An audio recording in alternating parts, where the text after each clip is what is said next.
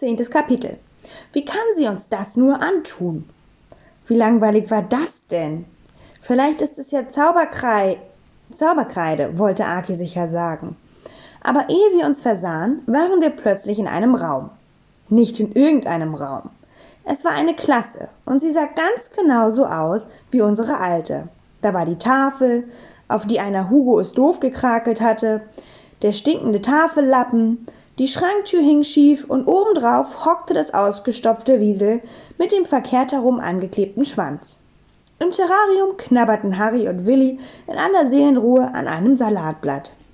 Und wir, wir saßen alle da, wo wir immer gesessen hatten. Nur Clemens fehlte. Sein Platz hatte jetzt Albrecht. Ganz hinten in der letzten Reihe saßen Frau Klavitter und Frau Sauermann. Das ist eine Ungeheuerlichkeit, hat Frau Sauermann gerufen. Ich bin doch keine Schülerin. Ich bin ein, ich bin ein Lehrkörper. Ein leerer Körper? hat Frau Klavitter gesagt. Das will ich doch nicht hoffen, Frau Sauermann. Miss Brightwhistle stand vorne an der Tafel. Ich habe Aki angeschaut und Aki hat mich angeschaut. Wir waren sehr enttäuscht. Wer konnte auch ahnen, dass ich Miss Brightwhistle in unsere alte Klasse zurückwünschen würde? Können wir fangen an? hat Miss Brightwhistle gesagt und mit dem Zeigestock auf den Tisch geklopft. Womit? hat Henny gefragt.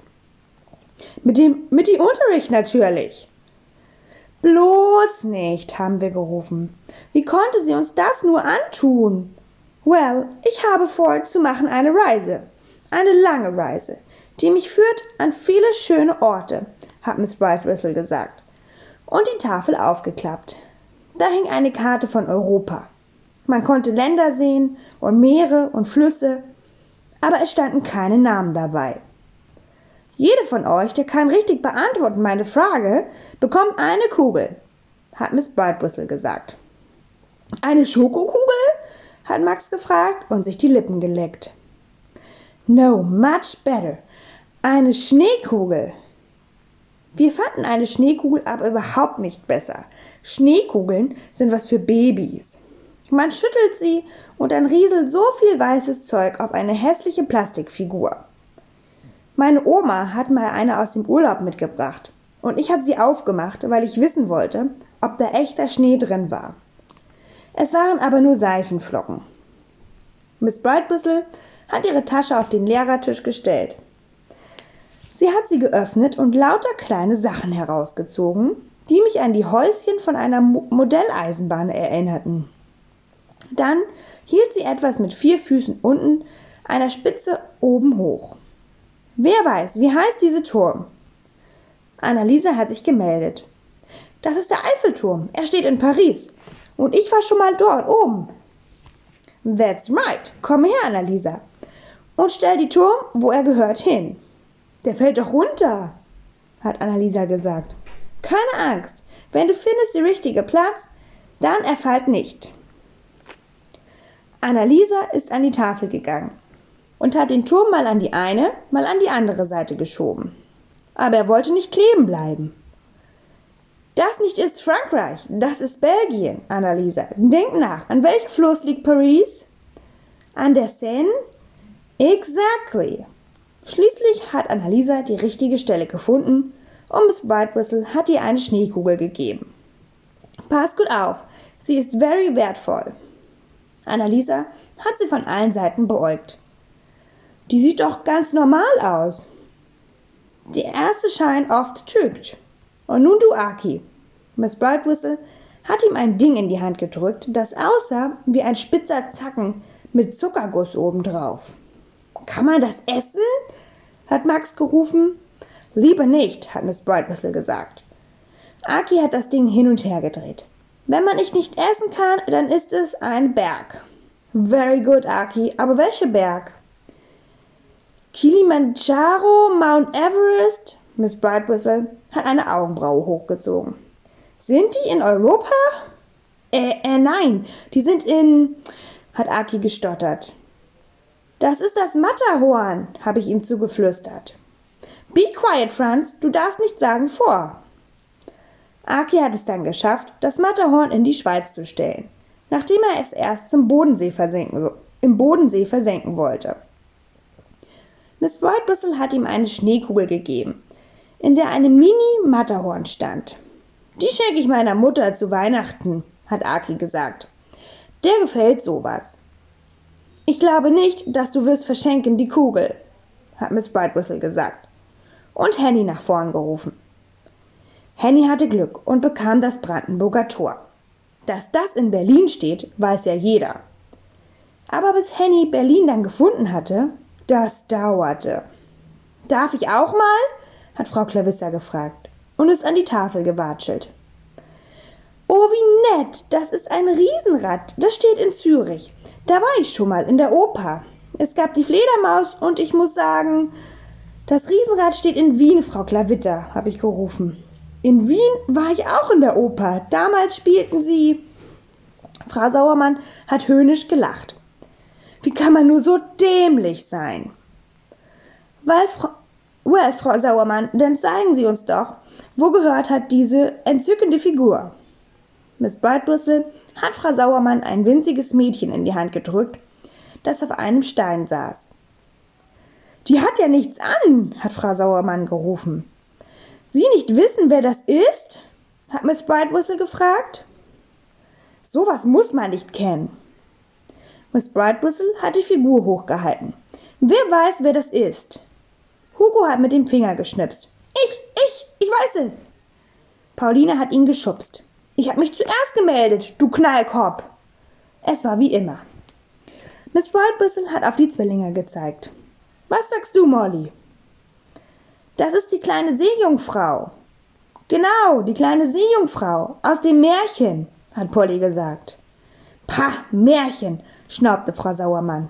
Und wo befindet sich die Little Seejungfrau? hat Miss Brightwhistle gefragt. In Dänemark, schrie Hugo. Und wo genau? Ich habe mich gemeldet. Ich glaube in Kopenhagen. Very good, Franz. Frau Sauermann stand immer noch an der Tafel und hatte keine Ahnung. Wenn Sie schon nicht kennen Little Mermaid, Sie sicher wissen, wo ist Kopenhagen. Natürlich weiß ich das. Ich bin doch nicht blöd. Aber sie war blöd, sehr blöd sogar. Denn sie wollte die Figur nach Amsterdam stellen. Aber da hatte sie natürlich nichts zu suchen. Wir haben gelacht, Albrecht am lautesten. I'm so sorry, Frau Sauermann, ich habe keine Schneekugel für Sie. So was Albernes will ich auch gar nicht, hat Frau Sauermann gesagt und sich auf ihren Platz gesetzt. Sie sah sehr wütend aus. Dabei konnte Miss Brightwhistle schließlich nichts dafür, dass sie so doof war. Ich hier noch habe eine Figur, die fehlt Kleid, hat Miss Brightwhistle gesagt. Der ist ja nackig, rief Polly. Der ist nicht nur nackig, der macht Pipi, rief Molly. Aki hat mich angeschaut und ich habe Aki angeschaut. Und wir haben alle gekichert, mit dem Finger auf den kleinen dicken Jungen gezeigt und seinen, naja, er musste mal. Frau Sauermann war außer sich. Das ist ja eine Ungeheuerlichkeit. Erzählen Sie mir bloß nicht, dass so eine Pinkelfritze irgendwo öffentlich rumsteht. Natürlich hat Miss Brightwhistle gesagt. Diese Little Boy ist die Wahrzeichen von einer Stadt. Albrecht hat sich gemeldet. Das ist das Mannequin P. Er steht in Brüssel. Und Brüssel ist die Hauptstadt von Belgien. Excellent, Albrecht, hat Miss Brightwhistle gesagt. Und er bekam auch eine Schneekugel. Er war ja auch mein Schüler, meinte Frau Sauermann. Albrecht hat sich zu ihr umgedreht. Das habe ich aber nicht bei Ihnen gelernt. Frau Sauermann hat dann nichts mehr gesagt, sondern beleidigt aus dem Fenster geglotzt. Aber da gab's nichts zu sehen, weil es draußen nämlich stockdunkel war. Doch nicht nur Albrecht hatte etwas gelernt. Polly wusste gleich, dass die Tower Bridge in London war. Und sogar Molly hat den Brunnen mit den vielen Löwen erkannt und nach pa Spanien gestellt. Dann hat Miss Brightwhistle Max nach vorn gerufen. Erkennst du, was das ist? Das ist ja kaputt, wie nennt eine Haus, das ist kaputt? hat Miss Brightwhistle gefragt. Schrott? Hugo ist aufgesprungen und hat gebrüllt. Ruine! Sowas nennt man eine Ruine. Du bist auch so eine Ruine, hat Max gerufen und wollte Hugo das Teil auf den Kopf hauen. Aber Hugo hat sich geduckt und gerufen, und du bist Schrott. Aber bevor die beiden sich prügeln konnten, hat Miss Brightwhistle ihre Trillerpfeife rausgezogen und gepfiffen. Die Trillerpfeife hatten wir ganz vergessen. In die hatte sie immer dann geblasen, wenn wir ganz besonders schrecklich waren. Hugo hat sich hingesetzt und Max ist zurück an die Tafel gegangen. Er hat sich das Teil nochmal genauer angeschaut. Irgendwie kommt mir das bekannt vor. Es sieht genauso aus wie auf dem Schild von meinem Lieblingsgriechen. Die Slowakei, da sind Spitze und Moussaka erst und hm, well, wie heißt dieses Restaurant? hat Miss Brightwhistle gefragt. Akropolis. Es heißt Akropolis.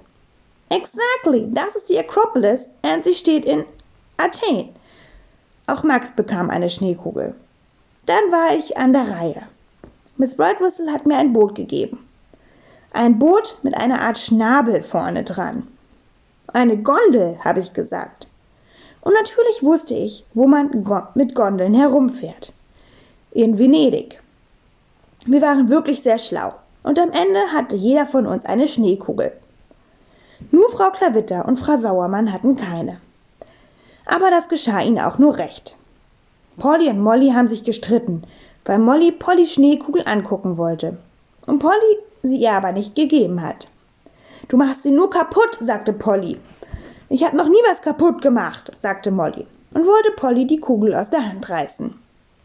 Und dabei ist Polly die Kugel runtergefallen und wir haben alle hingeschaut, um zu sehen, wie sie auf dem Boden zersplitterte.